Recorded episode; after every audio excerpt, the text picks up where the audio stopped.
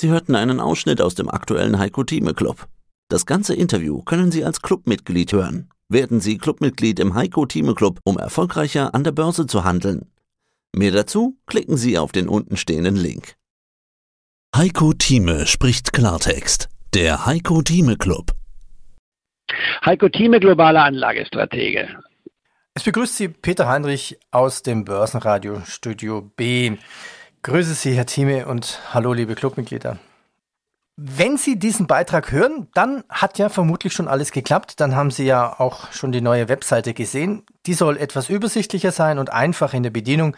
Besonders beim Login und unter der Haube ist da auch etliches passiert. Also wenn Sie Fragen haben, rufen Sie einfach an oder schreiben Sie eine kleine Mail.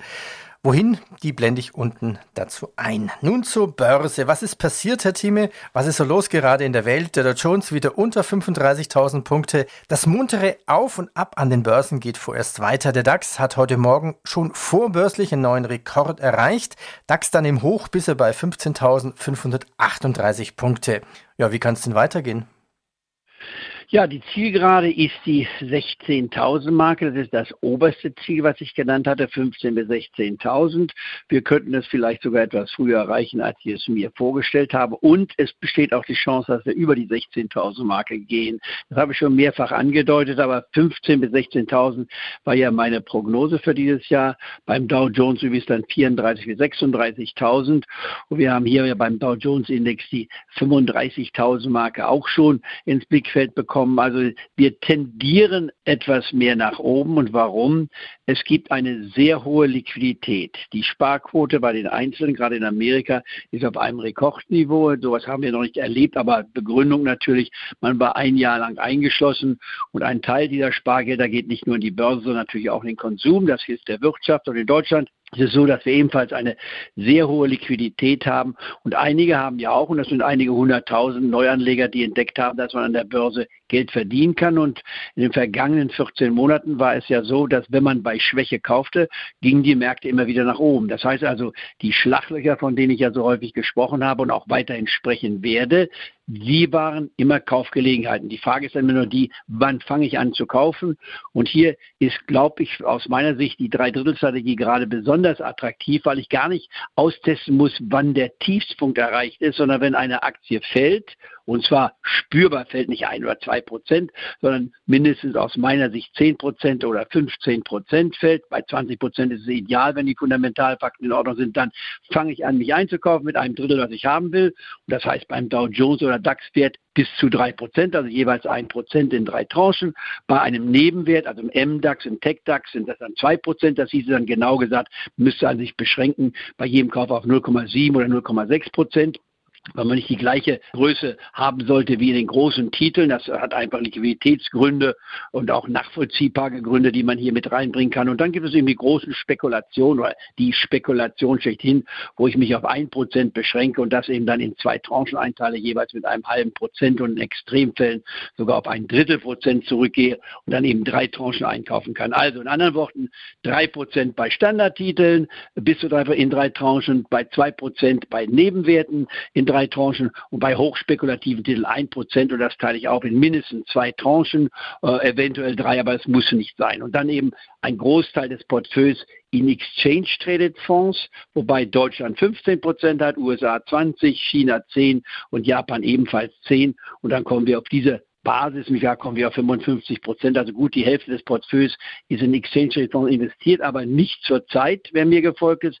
Sie haben eigentlich eher Gewinne mitgenommen und äh, der Wiedereinstieg ist noch nicht stattgefunden, weil ich meine, das verbleibende Restpotenzial von jetzt, nehmen wir mal 15.500, also wenn ich jetzt sehr hoch greifen würde, und ich muss schon sagen, da tue ich mich schon schwer zu sagen, hier sind noch mal 10 Prozent drin, das würde ich nicht unbedingt so weit sehen wollen.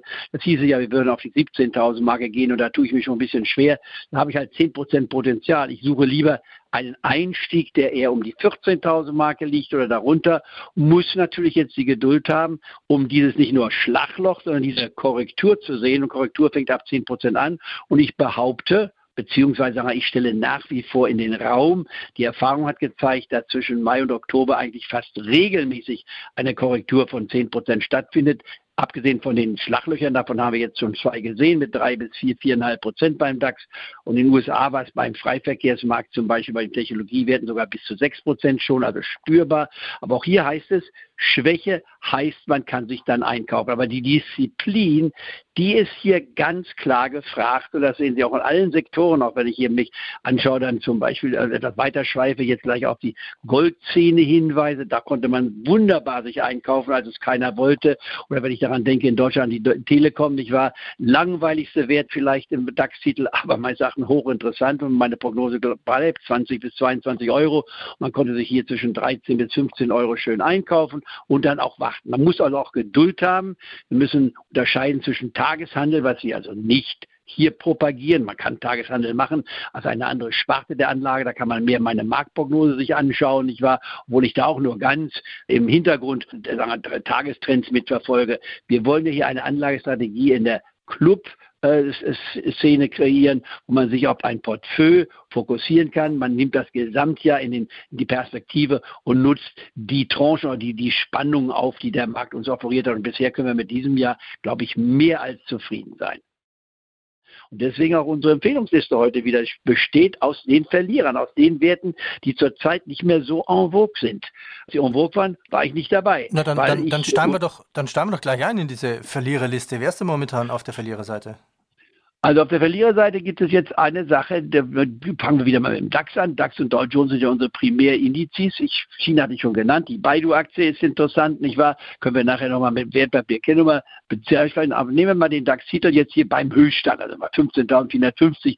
Wollen wir nicht päpstlich als der Papst sein. Wir sind auf dem höchsten Niveau, haben heute Morgen Rekordniveau gesehen. Hier nicht da, was haben wir? 25 Wochen hoch war 5.000, also 15.500.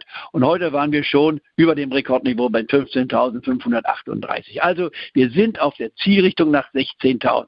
Und wie gesagt, 17.000 wäre mir zu anspruchsvoll, aber irgendwo zwischen 16.000 und 17.000 wird das Jahreshöchsten da sein.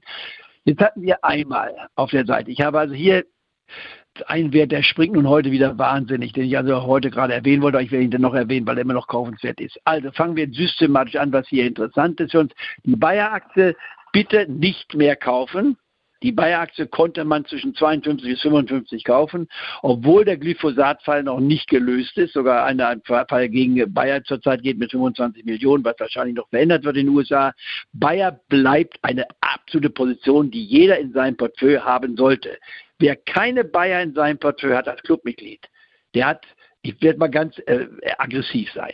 Der hat einen Fehler gemacht. Der hat nicht hingehört. Ich habe, glaube ich, immer wieder die Bayer-Aktie empfohlen. Jetzt bei 57 nicht mehr. Sie geht garantiert auf 70 bis 80 oder 90 Euro. Ich lasse den Zeitraum offen. Aber man muss nicht vier Jahre warten. Das nebenbei. Im Laufe des nächsten Jahres sprechen wir von 70 bis 80 Euro Bayer. Äh, vielleicht schon etwas früher. Aber jetzt zu kaufen ist ein Fehler. Warum? Man hatte genügend Zeit. Mehr dazu gibt's im Heiko Thieme Club. heiko-thieme.club